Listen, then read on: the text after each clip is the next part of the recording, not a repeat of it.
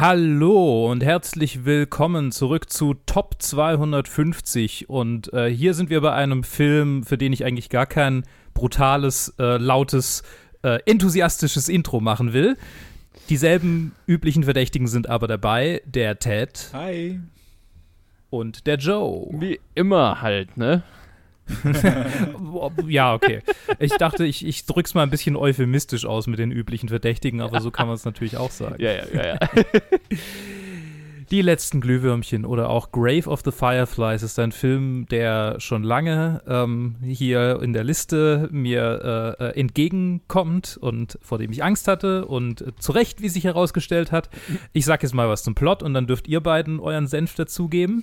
ähm, wie immer, wir spoilern in dieser äh, Reihe und äh, gerade bei diesem Film wären Spoiler vielleicht ein bisschen doof. Andererseits fängt er mit dem Ende an. es geht, ähm, ach ja, vielleicht sollte ich sagen, von wem der Film ist. Ähm, es ist ein Film von äh, Isao Takahata, der ähm, Produzent von äh, Studio, äh, einer der Produzenten von Studio Moment, Ghibli ist schon lang her. Ghibli. Studio Ghibli.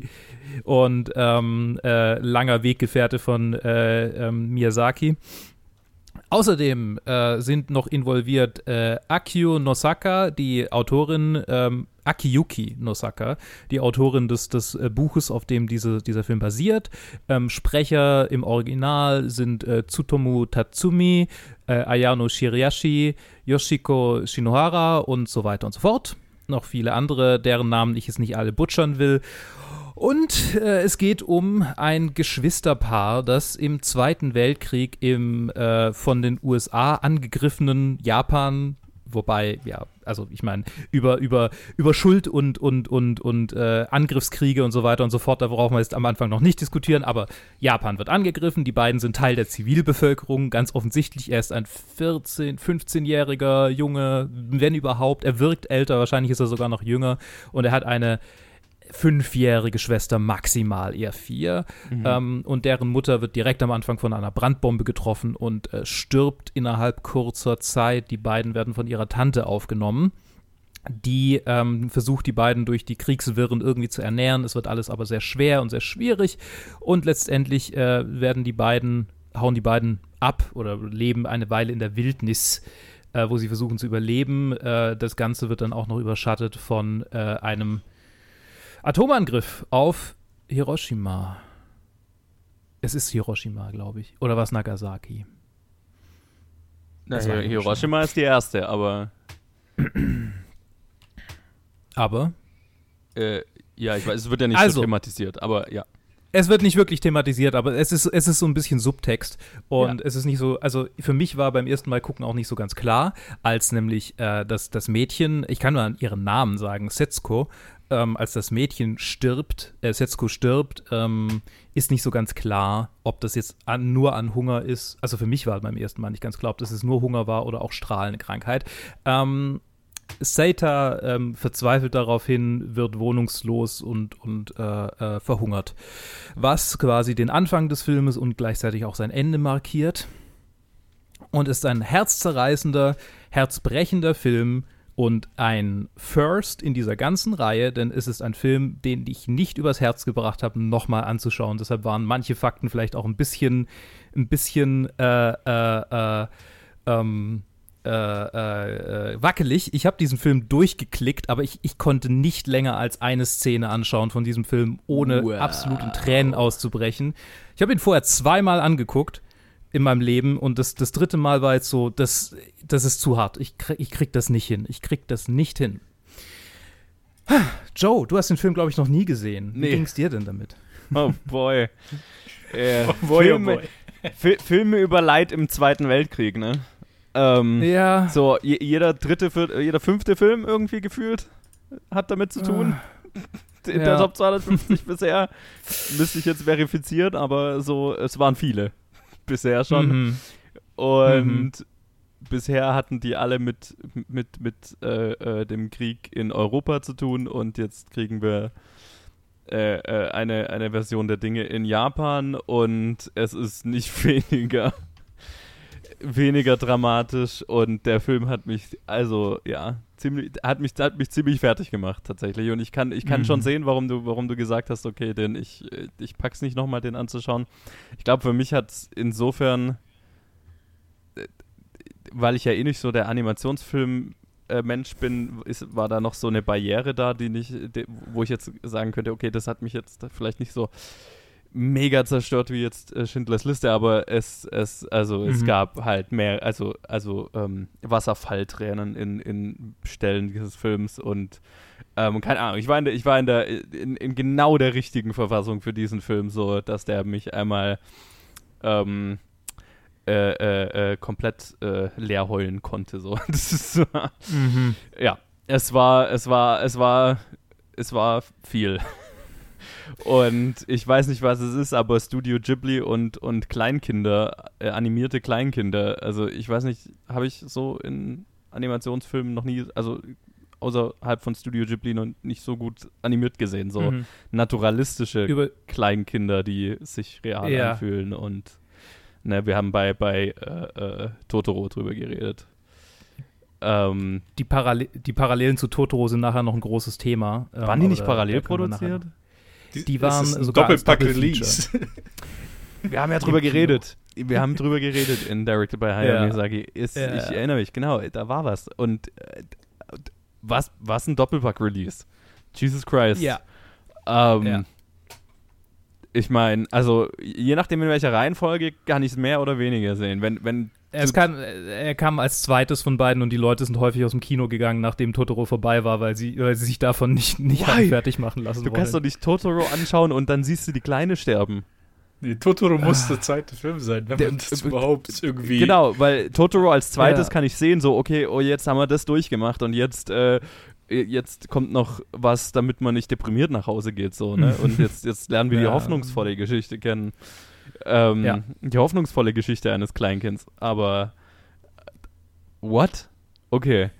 ähm, das ist heftig. Ja, äh, krasser Film, hat mich mega mitgenommen, mega bewegt. Ich fand auch die, ähm, die, die, die Storytelling-Struktur mit dem Ende quasi anzufangen völlig in Ordnung und das waren fast so die Teile, die mich immer am meisten gekriegt haben, so dieses, weil, weil es, ja, es ist ja so ein bisschen die, die beiden als ähm, Seelen im in, in der Seelenwelt äh, äh, äh, schauen quasi zurück auf die Ereignisse, die, die zu ihrem Tod geführt haben, so, so ein bisschen. Ne? Also die beobachten das so und und das waren meistens so die Momente, wo ich mir gedacht habe, oh, wenn, ja. wenn, die dann, äh, keine Ahnung, da im, im Zug sitzen oder dann, keine Ahnung, über den Hügel gehen und auf sich selber runterschauen, wie sie da zu ihrer Tante kommen und so.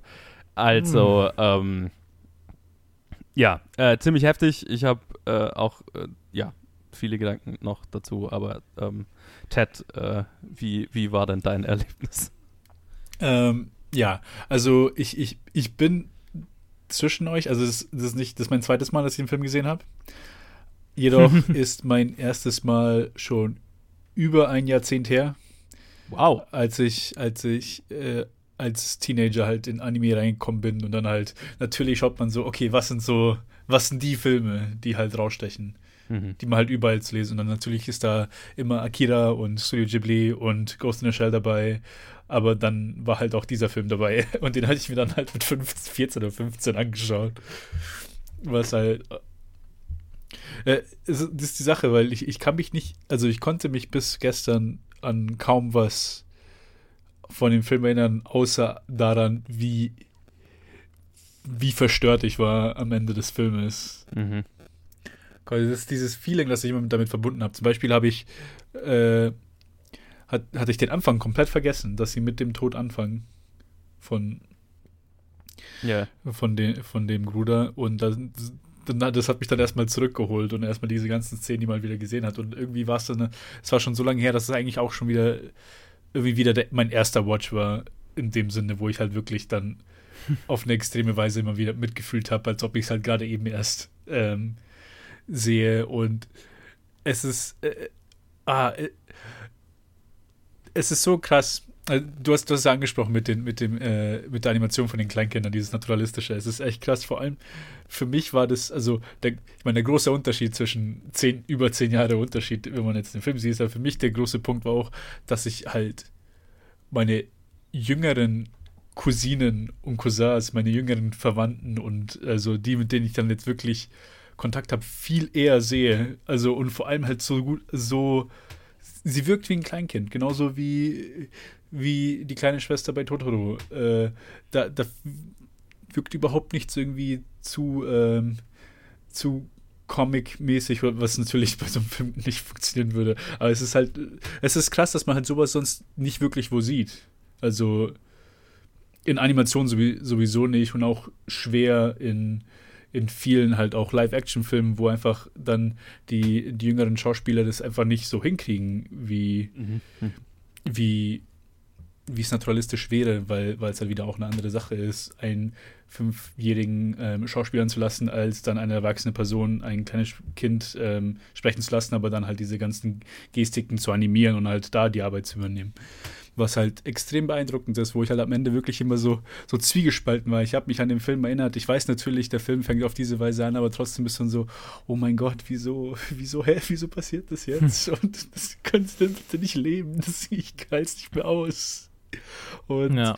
du gehst halt so durch den Film, wo halt so jeder Moment des Glücks, den sie miteinander irgendwie kreieren oder den, äh, den der Bruder halt versucht aufrechtzuerhalten, halt alles irgendwie all for nothing ist im, im, in langer Sicht, was halt schon am Anfang etabliert ist. Was, was, was mich auch überrascht hat, weil als ich dann am Anfang wirklich, weil mich, mich daran erinnert hatte äh, und in dem Film, den ich so angeschaut habe, ich finde das eine großartige Entscheidung. Also das, das, bringt halt so eine ganz neue Ebene beim Anschauen zum Film, die man halt so nicht hätte und ich das sehr, sehr ähm, irgendwie, der Gut Punch war noch viel stärker auf diese Weise für mich. Ja, ähm, was, was, soll ich sagen? Der Gut Punch war quasi die allererste Szene für mich, weil alles wieder zurückkam und ich habe mich, tatsächlich, das erste Screening war für mich auch 2009 oder so. Also da war ich auch erst 16. Ähm, und dann habe ich ihn nochmal angeguckt für die Top 250, als ich sie nochmal angeschaut habe, so 2013 vermutlich. Und dann war ganz lang nüscht. Und jetzt habe ich ihn nochmal versucht anzuschauen und die ersten, ich glaube die ersten zehn Minuten, also die erste Szene ist vielleicht übertrieben, aber die ersten zehn Minuten habe ich durchgehalten. Ungefähr die Szene, wo die Mutter dann stirbt. Und mhm. jedes Mal, wenn dieses unglaublich goldige Mädchen irgendwas sagt, irgendwas tut, so liebevoll animiert ist und ich mich daran erinnere, was passieren wird, ist so, nee, nee, nee, nee, nee, nee. Das, das mache ich. Ich, ich, ich habe gerade durch, die, oh hab durch die Bilder kurz so angefangen durchzuklicken, um mir vielleicht noch mal so ein bisschen in Erinnerung zu rufen. Und dann habe ich schon gemerkt, wie die Tränen wieder hochkommen. Jetzt bin ich auf den Bildern von Totoro, um mich, um mich wieder ein bisschen runterzubringen. es ist wirklich. Oh, Jesus, der Film. Der Film ist. Ich glaube, der Film macht die Fassungslosigkeit, die Schindlers Liste in mir hinterlassen hat, ähm, auf eine andere Art und Weise äh, ähm, noch viel, viel ähm, mehr zu, zu Traurigkeit und zu Trauer und zu, zu was anderem als fassungslos. Das, das, ist, das, das hier ist aktives so. Ich meine, weil es halt die ganze Zeit über Kinder sind, mhm. die, die und wir die ganze Zeit äh, mit ihnen mitgehen und, und die ganze Zeit mit ihnen quasi dabei sind. Es, es gibt ja keine Szene ohne die beiden. Ja. Oder einen von beiden. Ja. Und ähm, das, das ist also ein charaktergetriebener Anti-Kriegsfilm, wobei ähm, äh, äh, über den Kriegsfilm äh, über den, über, über den Aspekt von Antikriegsfilm oder, oder Nicht-Antikriegsfilm ist sogar der Regisseur selbst äh, gespaltener Meinung, weil er behauptet, also Takahata behauptet, dass es eigentlich kein Antikriegsfilm sei, sondern eher so ähm, zwei Kinder, die von der Gesellschaft ausgeschlossen sind in schwierigen Zeiten und dann strugglen äh, mit dem Überleben. So, so sah er das Ganze. Sure. Was vielleicht ich meine, das ist auch ein bisschen so eine offizielle Distanzierung, die japanische Haltung zur, zur sehr eigenen Schuld ähm, mhm. in, in Bezug auf den Zweiten Weltkrieg ist ja, ist ja bei vielen hoffentlich bekannt. Äh, ähm, und das ist auch in diesem Film sehr ambiguös gehalten, vermutlich einfach, um keine, keine Repression irgendwie zu erfahren. Ähm, Japan hat ja auch immer noch nach wie vor eine sehr konservative Regierung und da ähm, genau Schuldeingeständnis und so, das ist bis heute nicht so, nicht so weit her. ja, ähm, aber, aber gleichzeitig ist das ein Film, der ja die Leiden der betroffenen Zivilbevölkerung äh, darstellt. Und das ist halt so, okay, da habe ich vollste Sympathie damit. Und da gibt es keinen Moment, wo ich. Es gibt, gibt genau einen Moment, den, einen Moment, den ich gesehen habe, wo ich dachte, okay, hier kommt jetzt so ein bisschen so diese nicht ganz Antikriegshaltung raus, wo nämlich der, ähm, die, die, die, die äh, Kobe ähm, bombardiert wird und da in, in, den Flammen untergeht und dann steht da der Typ und brüllt irgendwie, yes. lang lebe yes. der, der Kaiser. ich wollte es gerade sagen, ja. Das ist der eine Moment, wo ich mir gedacht habe, oh, Fanatismus ich, ja. wird vielleicht kritisiert oder nicht? Hm? Ja, und ja. Und man kann es so oder so lesen. Ne? Ja. Ja, aber ähm, nee, also der, der äh, ist, es ist so, es ist so traurig. Ich hätte ihn so gern, also was heißt so gern? Ich hätte ihn gern noch mal angeschaut tatsächlich, äh, weil er tatsächlich und das ist, glaube ich, das, das erste, worüber ich jetzt so reden will, ähm, falls ihr da äh, Bock drauf habt, äh, die Animation, denn ähm, es war größtenteils dasselbe Team wie Totoro und mhm. ähm, äh, die wussten teilweise nicht mal irgendwie bei einzelnen Szenen, ist das jetzt für Totoro oder ist das jetzt für Grave of the Fireflies? Oh nein. oh nein. Ähm, ja, ich klar, naja, ich, ich kann sehen, ne? Animiere ich jetzt ein kleines Mädel, das äh, einem, einem kleinen hasenähnlichen Viech hinterher rennt oder das Glühwürmchen fängt. Na, die Parallelen sind ja, sind ja absolut da und die sind ja, mhm. äh, also selbst so, allein dieses äh, mit den äh, mit dem Hinterherrennen, wo halt die, mir fallen die Namen irgendwie nicht ein, aber wo die kleine Schwester halt auch da jemand hinterherläuft und dann halt auf Totoro mhm. trifft. Und dann hast du so eine ähnliche Szene, wo sie halt auch, was war das, einer Krabbe hinterherläuft und dann halt ja. das, was sie findet, ist halt mhm. eine Leiche am ja. Strand. Und dann das. Oh, ich mein, das habe ich die Oh Gott, die Parallele habe ich gar nicht gezogen, aber ja, das ist ja mhm. fast die identische Szene. Ich meine, das ist ja im ja. Prinzip so dasselbe kleine Mädchen halt. Ja, ein bisschen anderer Haarschnitt und gutes, so, ne? Genau, und dann geht es ja. halt nur darum, quasi, wie, wie, viel Pech im Leben kannst du haben als ein kleines Kind? Und dann. ja. Da hast du halt dann das Heftige hier. Bei mir ist es halt die Sache, dass, weil ich, weil der Film schon so, so lange bei mir her war, war ähm, eine, einer der letzten Shots vom Film. Ganz am Ende vom Film ist ja so eine kleine, so eine Mini-Montage von ihr, wie sie halt bei ihrem, bei ihrem selbstgemachten Zuhause, bei diesen zwei kleinen Höhlchen auf ihn wartet und halt kleine Sachen macht und putzt und spielt und mhm. keine Ahnung. Und dann gibt es halt diese eine kleine, diesen einen kleinen Shot, wo sie am Rand des Teiches so kniet und halt reinschaut. Und das war halt für Jahre mein, mein, mein halt Wallpaper auf meinem, auf meinem Monitor, weil. Bitte was? Weil es bei mir selber, bei mir selber vermischt war in meinem Kopf. Das heißt, für mich war das, ah, ah das okay. ist die kleine von Tottori, die halt einfach so, obwohl ich die Szene ja nicht von dem, nicht von dem Film ist, aber das war einfach so in meinem Kopf. Ich habe gar nicht drüber nachgedacht. Und dann habe ich beim Film, beim Schauen vom Film, habe ich dann quasi, dann sticht mir dieser Shot so, also sticht mir ins Herz. Ich so, oh mein Gott.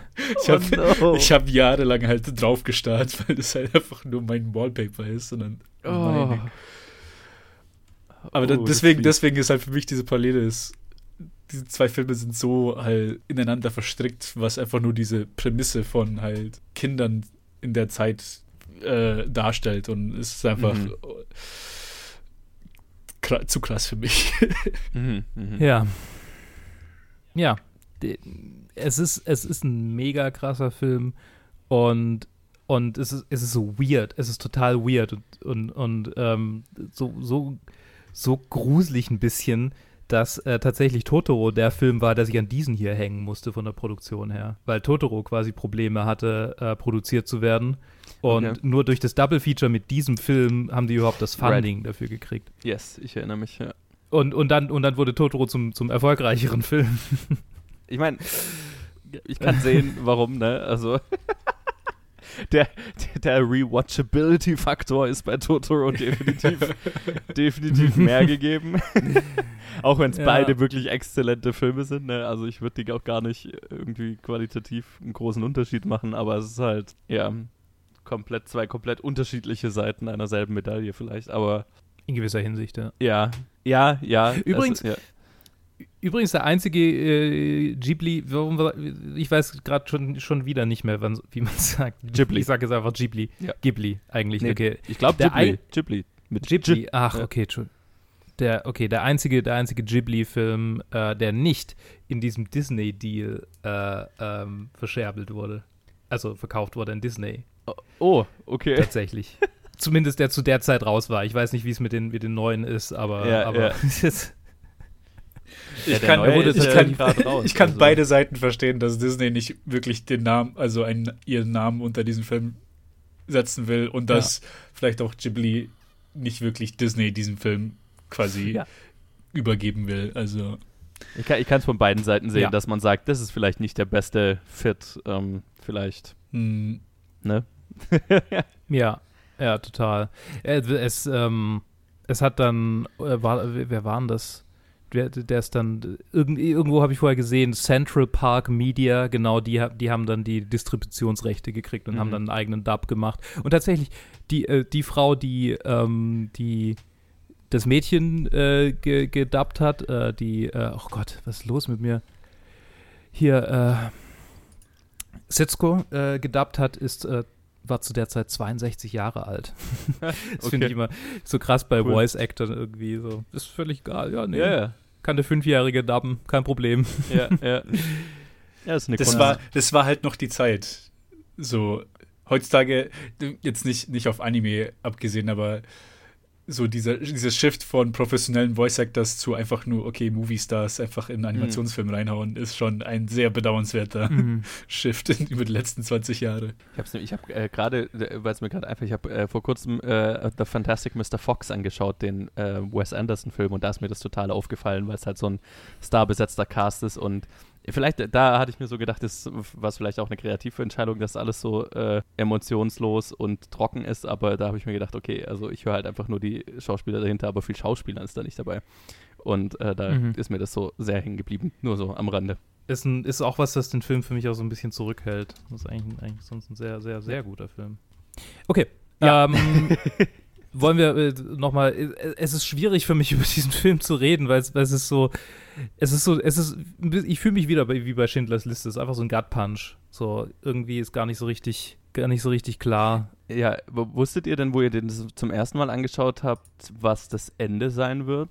Weil, also klar, der Film sp spoilt am Anfang, dass er stirbt und man kriegt auch schon, wenn man es, kannst du wahrscheinlich erahnen, dass sie auch stirbt, einfach weil sie ihn da irgendwie dann im Jenseits begrüßt oder als Seele begrüßt oder whatever, aber ähm, ich wusste, also das, ich wusste nicht viel über den Film, aber ich wusste, es ist irgendwie so ein Geschwisterpaar und ähm, der, der, der, der, das kleinere Geschwisterchen äh, stirbt äh, über den Verlauf des Films. Das wusste ich halt schon. Das heißt, ich wusste irgendwie von Anfang an, okay, ich schaue diesem kleinen Mädel jetzt eigentlich beim Verhungern zu.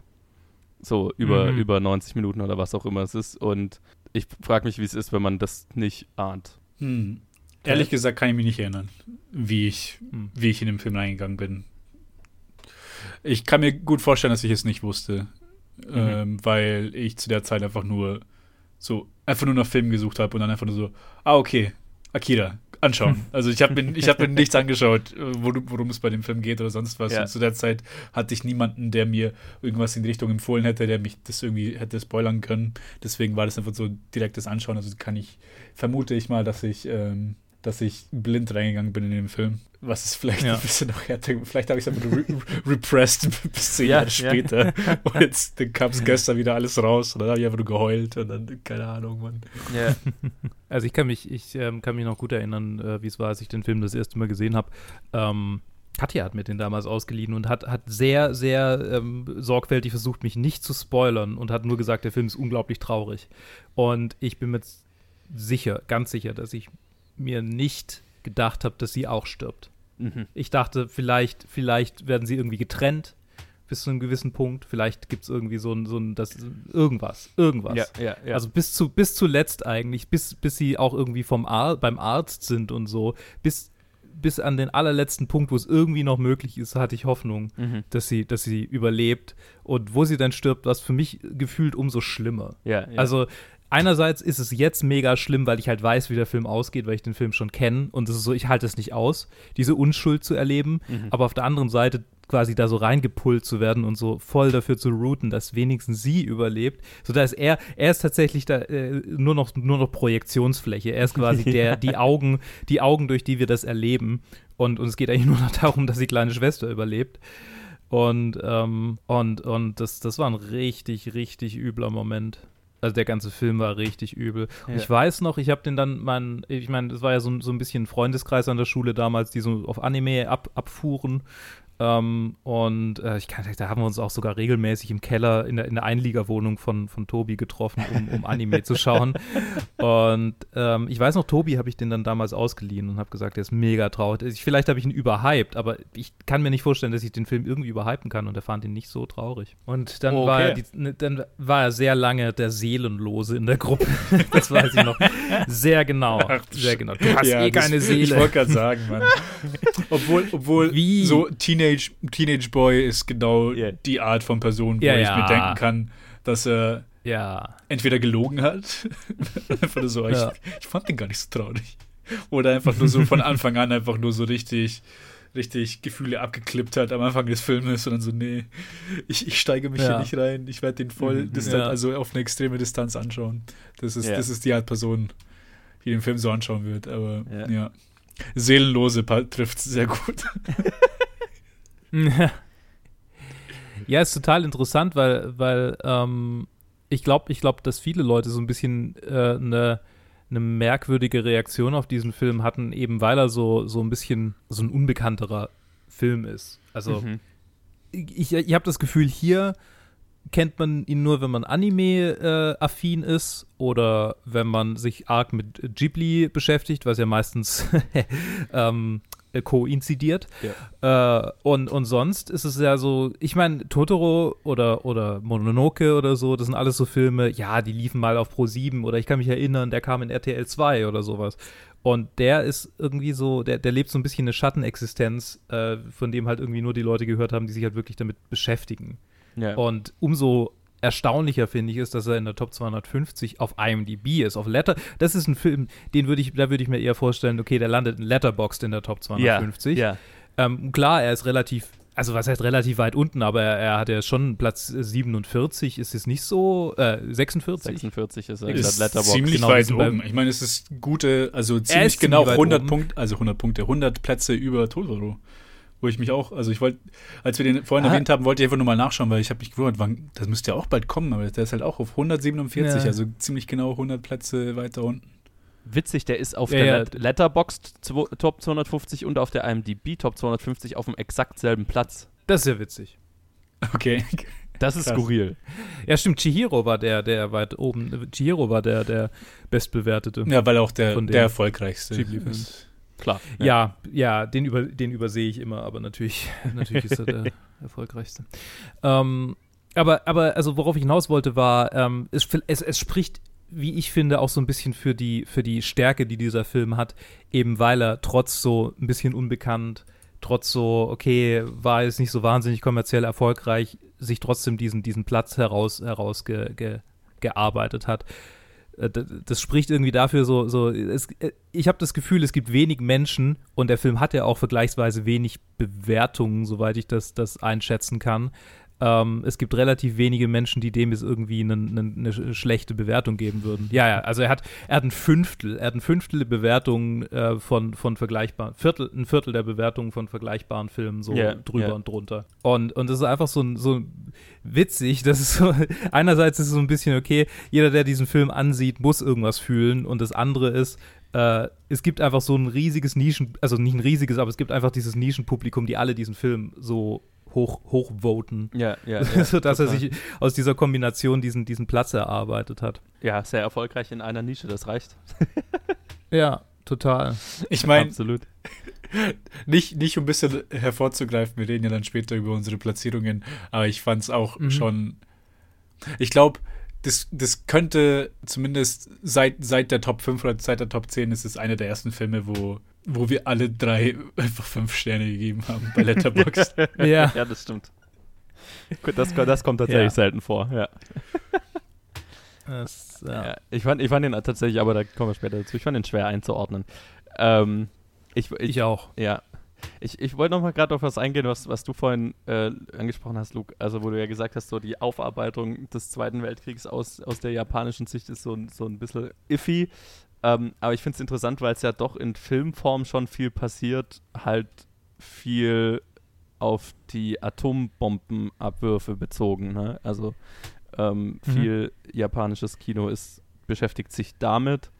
Und ich fand es total interessant, die, hier eine andere Seite davon zu sehen, nämlich so die, die, die Flächenbombardierung, die Feuerbombardierung und so weiter und was das mit den Leuten gemacht hat und gar nicht so auf diese zwei großen Events, blöd gesagt, ja. ähm, bezogen, sondern, sondern auf den, den, den zermürbenden Aspekt auf den, auf alles, was davor passiert ist, so, ne? Und auch so ein bisschen die, die, die, die Resignation, ne? Ja, die Szene ja. ist jetzt nicht so wahnsinnig urgent, auch wenn sie mit einem Tod äh, oder ja, einer schweren Verletzung endet. Ja. Aber es ist so, ne, es ist so, ja, dann gehen wir jetzt halt zum Bombshelter, äh, wir wissen alle, was wir tun sollen. Es, es, es hat so kalter Krieg-Feeling äh, eher als, als tatsächlicher äh, WK2. Es, es ist ja auch so. so. interessant, weil du ja immer nur, du siehst halt immer nur diese Flugzeuge, ne? Das ist so, ein, so eine ominöse Präsenz halt die ganze Zeit in diesem Film, ne? Ähm, ja. nicht, mal, nicht mal immer, wenn irgendwelche, wenn die Charaktere Opfer von irgendwelchen Angriffen werden, sondern du siehst einfach manchmal im Hintergrund einfach diese, die, die Flieger kommen sozusagen. Und es ist einfach mhm. immer so eine ominöse Präsenz. Also ja, das, das fand ich interessant, weil ich das so noch nie repräsentiert gesehen habe. Und also ich habe tatsächlich, ich habe, ich habe, glaube ich, schon mal gesagt, ich bin großer Fan von Hardcore History, dem Podcast.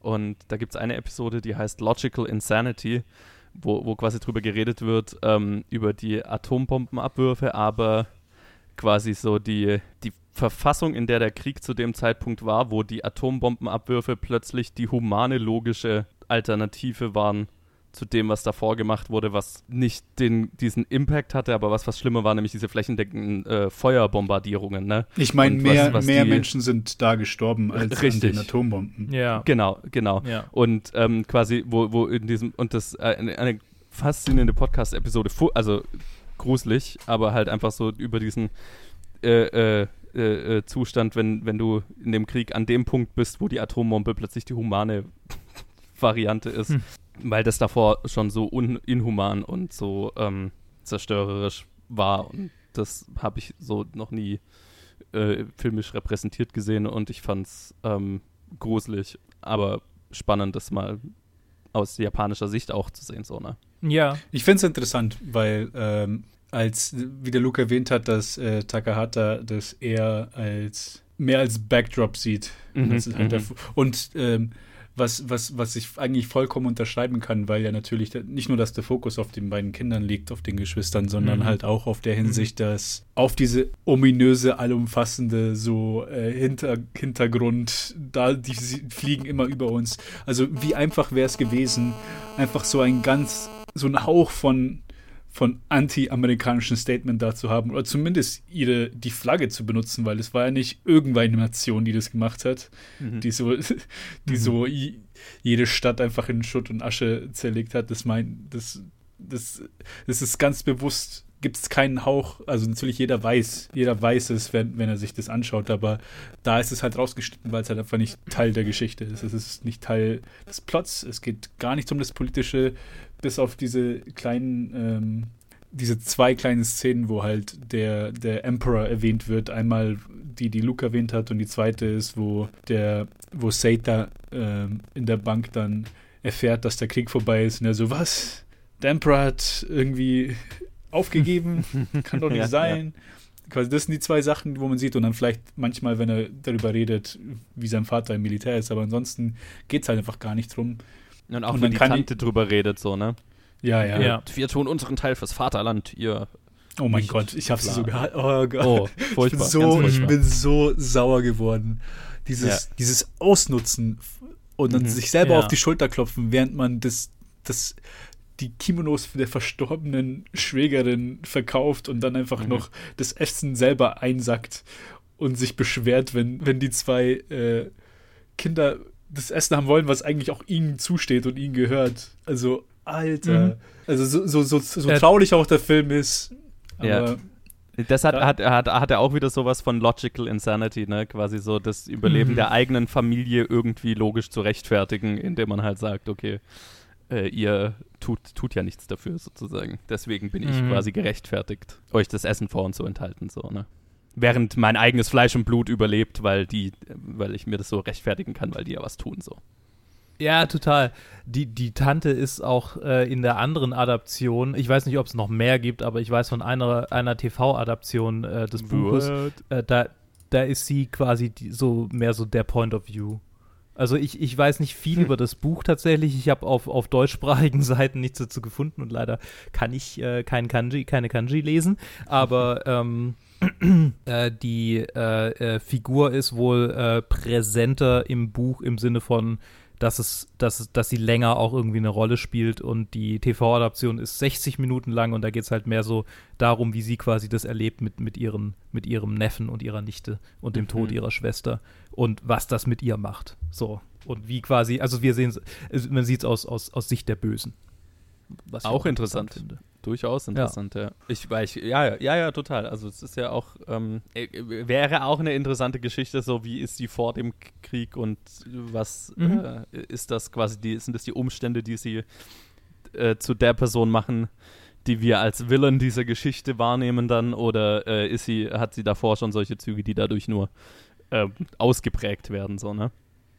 Ja. Ja, ich meine, man, man sieht ja am Anfang des, also zumindest wenn sie dann bei der Tante ankommen, sieht man ja schon die Voreingenommenheiten von ihr gegenüber, ach, ihr Militärfamilien, ihr, euch geht's ja gut. Ah, ja, ja. Ihr, ihr, seid hier versorgt, mhm. in, im Gegensatz zu uns, die hier uns abrackern müssten. Ja, ja. Ja. Und dann, das ja, erwähnt sie auch immer wieder und wahrscheinlich ist das so eine Art Rechtfertigung auch für sie selber, dass, mhm. dass sie halt dann quasi sich selber als struggling sieht und sie als, als Nichtsnütze, die alles irgendwie von sich aus versorgt sind ohne was dafür zu leisten und dann halt daraus dann dieses Inhumane halt resultiert. Ja, ja sie ist schon, ja. das stimmt, sie ist von Anfang an äh, dabei, eigene Vorurteile zu rechtfertigen mit äh, einer angenommenen Ungerechtigkeit. Mhm. So, ne? Ja. Ja, das mit der Militärfamilie hat mich gerade an einen anderen Punkt erinnert. Vielleicht, vielleicht wollen wir nachher noch mal kurz zur Tante zurückkommen, wenn es ja. da noch was gibt, aber ich muss den jetzt kurz loswerden. Ähm, der Film hat mich auch damals beim ersten Mal gucken schon, vielleicht liegt es auch an der zeitlichen Nähe, ähm, an Narnia erinnert tatsächlich. Äh, in der Hinsicht, in der Hinsicht, äh, klar, spielt während dem Zweiten Weltkrieg, wir sehen, wir sehen Bomben, Kinder mhm, werden von mhm. ihrer Mutter getrennt, so, da gibt es ein paar Parallelen, aber die größte Parallele finde ich, diese Ehre und Wertschätzung, die der älteste Sohn äh, dem, dem Vater, der im Krieg gefallen ist, entgegenbringt. So, ne? er, er rennt nochmal in das brennende Haus zurück. In beiden Varianten. Er rennt nochmal in das brennende Haus zurück. Und, nee, es ist Edward sogar in Narnia, also der, der, der zweitälteste Sohn. Yeah. aber, aber halt, ne, der, der Sohn rennt zurück und holt das Bildnis des Vaters, der im Krieg gefallen ist, mit so einem, mit so, mit so ein bisschen so, so, ne, äh, Ehre, mhm. Ehrgefühl, das da drin steckt. Und das ist ja in der japanischen Gesellschaft viel verwurzelter als äh, zumindest in unserer aktuellen europäischen Gesellschaft. Wobei, keine Ahnung, ich kann nichts über die Zeit sagen, als äh, die Bücher von C.S. Lewis geschrieben wurden. Wahrscheinlich war es da vergleichbar. Aber es ist so, es ist so ein bisschen Setup und sein Charakter ist ja auch so ein bisschen, äh, also worauf ich hinaus will, sein Charakter ist ja so ein bisschen eine, eine schon teilweise eine Non-Entität in der Hinsicht, dass er, dass er die, die, die Brille ist, durch die wir das Ganze sehen, unser mhm. Erzähler. Mhm. Aber gleichzeitig ist er ja schon auch ein Erzähler, der seinen Spin so ein bisschen mit reinbringen könnte, einfach aufgrund der Tatsache, dass er trotzdem patriotisch ist und dass er trotzdem seinen Vater verehrt und dass er trotzdem diese, diese, diese, diese, diese eher, eher, dieses Ehrgefühl gegenüber seinem, seinem Heimatland hat. Und äh, das wird, ist dann quasi ein weiterer Faktor, der einfach zerbrochen wird in dieser, in dieser Szene, wo dann äh, quasi alles für nichts war, mehr oder weniger. Dass seine Schwester für nichts gestorben ist, so ein bisschen. Es ja. ist ja auch so, ähm, habe ich mir gerade gedacht, ähm, der, der Moment, wo er erfährt, dass quasi äh, Japan kapituliert hat und ähm, er so schockiert ist, was, unsere äh, unsere Armee wurde besiegt, wie kann das passieren und so weiter, äh, äh, hatte ich gerade so das Gefühl, ist ja, also die, dieser, dieser Glaube, also dieser Glaube, dass Japan nicht besiegt werden kann, äh, resultiert, glaube ich, also jetzt im Nachhinein gefühlt auch so ein bisschen daraus, dass halt der Vater da im ja Teil dieser Armee ist und den verehre ich ja mhm. so, also kann äh, ich meine, bedeutet ja im Umkehrschluss, wenn die Armee besiegt wird, wurde mein Vater besiegt und bla bla bla. Und das ist so dieses, ja, genau. dieses männliche Rollenbild, das ich mir da hochhalte. Und ähm, äh, ja, also so, die, ich weiß gar nicht, deswegen habe ich gerade so gedacht, ist, ist er ist, ist er patriotisch im Sinne, dass er, dass er wirklich so, keine Ahnung, äh, diese Ideologie irgendwie indoktriniert hat, mhm. so dieses ähm, ich äh, äh, äh, Vaterland über alles, bla bla bla, so HJ äh, ja. oder was das Vergleichbare in, in Japan war. Oder ja. ist es mehr so, äh, mein Vater äh, ist Teil dieser Armee, also können wir nicht besiegt werden, so, ne? Ich glaube, das hat, das hat ziemliche, ziemliche Parallelen ja. zu, zu halt Jojo Rabbit in der Hinsicht. Einfach dieses. Ha, ja. ja, stimmt. Äh, Stimmt. Da, das ist halt dieses auch diese genau der gleiche Setup. So, es ist eher so dieses, dieses Ehrgefühl gegenüber dem Vater, der sich halt im Film auch als, als, halt, was war das, als anti-deutscher Spion irgendwie herausstellt. Oder ich weiß nicht, irgendwie es halt rauskommt, ja, dass seine ja, Eltern halt resisted haben und er halt diese, dieses Kind ist, das halt durch die Umgebung, aber halt auch einfach nur durch diesen Glauben einfach an dem Vater so halt geworden ist. Und dann sehe ich halt mhm. halt das halt auch genauso. Ich glaube, der Faktor mit dem, mit der Ehrfurcht oder halt mit dem Ehren vom Vater ist ist um einiges größer, vor allem halt auch, wenn man diese kleinen, zwei kleinen Szenen ähm, sieht. Die eine, wo er sich an diese, diese Kriegsparade erinnert, mhm. was für mhm. ihn halt also so eins, eine, eine höchst erfreuliche Erinnerung ist, die ja. er halt hat. Und das andere ist einfach diese ganz kurze Erinnerung an, an wo sie halt ihr Foto genommen haben, wo, man halt sieht, wie Sertko äh, halt glücklich mit ihrer Mutter ist, aber er halt versucht, wie halt Militärmann zu posen, damit sein Vater stolz auf ihn ist, quasi. Also ja, schon, schon ja. wieder, also ganz andere Dynamik. Natürlich ist das ein eins ist ein Teenager, das andere ist ein, ein vierjähriges Kind, aber man sieht halt die Unterschiede da. Ich glaube, dass das ganz, das ganz viel, was in diesem Film drin ist, auch einfach wiederkehrende Elemente hat, die, die in anderen Filmen auftauchen, in denen es um Kinder unter Faschismus geht. So. Oder generell einfach unter einer totalen Institution als Staat, so. Ob es jetzt Faschismus ist oder ja, aber gerade sagen, weil Monarchie. Das ist ja, das ist ja du, durchaus nicht hier und da kann ich schon irgendwo sehen, dass, dass der Regisseur sagt, okay, ist ja gar kein Antikriegsfilm, weil so die, ähm, was, was ihr ja auch am Anfang gesagt habt, so die, die, die Politik der Zeit ist ja nicht Thema dieses Films und wird ja mhm. bis auf den einen, der da fürs Vaterland ruft, während die Bomben fallen, pff, ist ja nicht Thema so, ne? Sein, ja, genau, also für, für und für unseren Hauptcharakter auch nur im, im Bezug auf den Vater, deswegen, ähm, ja, es, also es, es, hat insofern, es hat insofern Parallelen, äh, äh, das stimmt für dich, dass, äh, dass es so ein, so ein ähm, Zusammenbruch von einem Weltbild als Ergebnis hat, ne? Mhm. Ähm, aber so, so die, die generelle Ideologie oder, oder der Staat oder so weiter sind, ja, sind, sind eher unrepräsentiert, finde ich. Ja, das, das, das auf jeden Fall. Wäre auch unangenehm, das zu repräsentieren. Ja, ist die Frage, ne? Ja. Also, was ist, was ist die Version davon, in der das ein Thema ist? Ist, ist eine spannende Frage, weil ich finde, ja, keine Ahnung, das, äh, so eine, so eine richtige Beschäftigung, also was du ja auch schon gesagt hast, so eine richtige Beschäftigung mit, mit äh, dem politischen Japan, Japan der Zeit habe ich noch nicht so wirklich gesehen. Gibt es bestimmt auch in irgendeinem Film, aber äh, den habe ich dann noch nicht gesehen. Wahrscheinlich in der Indie-Szene da. Das ist halt, also, wie gesagt, also ja. Luke hat ja gemeint, das ist halt immer noch so eine erzkonservative Gesellschaft. Das ist nichts, ja. was vielleicht produziert werden würde bei Takahata. Ich denke mal halt so auch, dass halt aus seiner Sicht das hätte halt, es ist halt so eine allgemeine Gesellschaftskritik. Es, ist, es sind harte Zeiten und mhm. da werden halt einfach mhm. nur zwei Kinder oder zwei halt, ähm, zwei, ja, ja, Kinder werden halt irgendwie aus der Gruppe halt fallen gelassen, ohne dass das halt wirklich jemand wollte, sondern es ist passiert, genauso wie das halt auch wirklich passiert ist in, in diesen ja. Zeiten, wo einfach, wenn die, wenn die Eltern weg sind, wo halt äh, Kinder nicht wissen, was sie machen sollen. Das ist, das ist nicht nur dort passiert, auch äh, im Zweiten Weltkrieg in allen Ländern. Klar, ja. die, die Unschuldigsten oder die Schwächsten die, die gehen als Erste unter die Räder.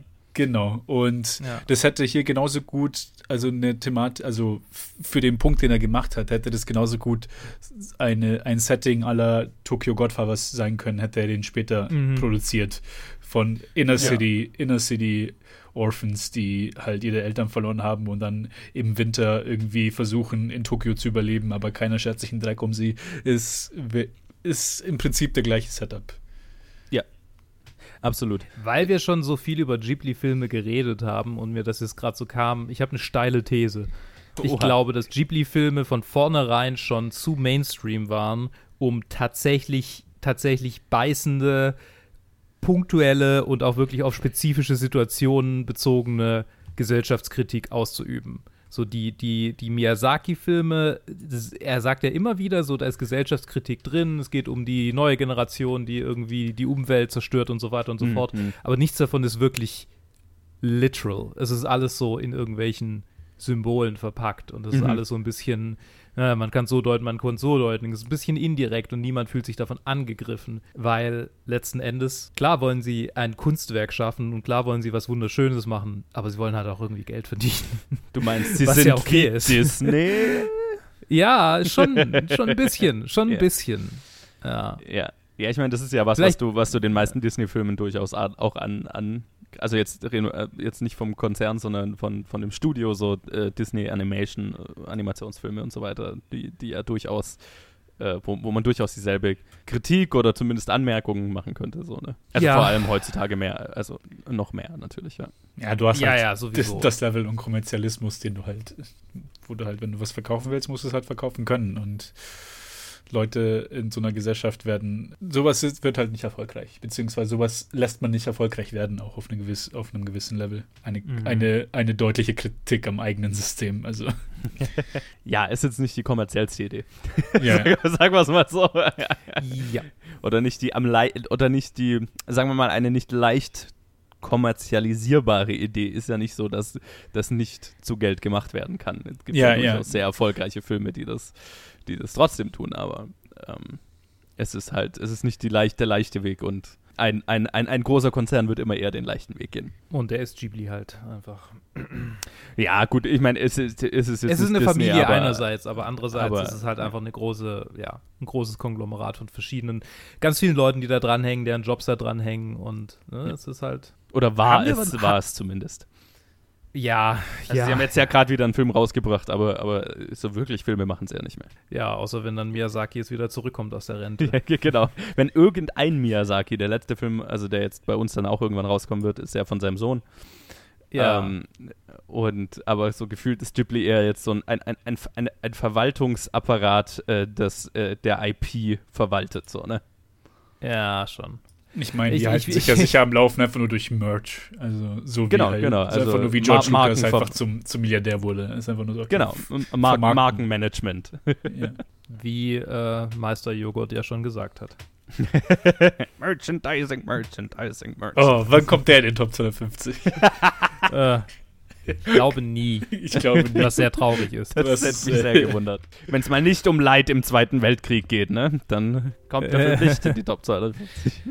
Naja, es gibt ja schon, es gibt ja schon ein paar, äh, die nicht, scherze, ich in denen es nicht um den Zweiten Weltkrieg geht. Naja, ja. ähm, ich würde tatsächlich sagen, habt ihr noch äh, Schlussworte oder wollt ihr euch die für die Liste aufsparen? Ich würde nämlich gern zur Liste voranschreiten. Äh. Ich wollte eigentlich nur so ein Apropos um den Zweiten Weltkrieg. Äh, du, ah. hast ja, du hast ja erwähnt gehabt, dass ja ähm, dass er das ein Film für dich war, wo du halt Furcht davon hattest, den nochmal anschauen zu müssen. Am Ende hast du es nicht gemacht. Für mich ist halt auch mhm. so in so wahrscheinlich dann in ein, zwei Jahren, oder ich weiß nicht, wie schnell wir halt sind, wenn wir dann zu Common Sie kommen. Oh.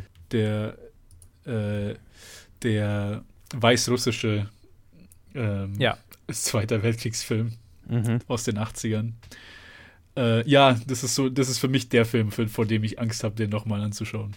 Ja, ich, ich, ja. ich habe ihn noch gar nicht gesehen. Ich auch nicht. Äh, deshalb, ja. ja das, das ist, ist ja der, der, der, der, der verschollen war. Wenn, ne? wenn's, also, das ist halt, das ist die andere Richtung. Das ist die, das ist da, wo es halt auch um Kinder geht. Oder halt ja. der Fokus ein Kind ist, aber dann, wo es halt eine sehr klare politische Haltung hat. Und zwar halt sehr klar Antikrieg und Anti-Nazi auf eine, auf halt ein, mit, dem fettesten, mit dem fettesten Aufrufezeichen, den du machen kannst. Also wenn's, wenn man, wenn man Filme Antikrieg nennen kann, dann eigentlich nur diesen Film und keinen anderen. Und das ist aber auch, das ist aber auch so einer, der, den man sich nicht, den man nicht wirklich rewatchen kann oder will. Ähnlich mhm. wie Grave of the mhm. Fireflies, was halt den Impact angeht. Aber der kommt dann in so 50, 50 Plätzen oder so. Okay, das ist ja der, der auf der Letterboxd Top 250 lange Nummer 1 war und jetzt Nummer 2 ja, genau, ist. Genau.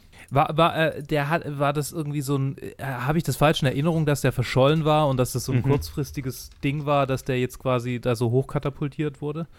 Habe ich das richtig in Erinnerung? Ich glaube, er war äh, ich, verschollen äh, äh war er, glaube ich. Ich weiß jetzt nicht, wie, wie der hochkatapultiert wurde oder nicht, aber ich glaube, das mit dem Verschollen ist richtig. Okay. Aber ja, wir können es ja, zur Liste.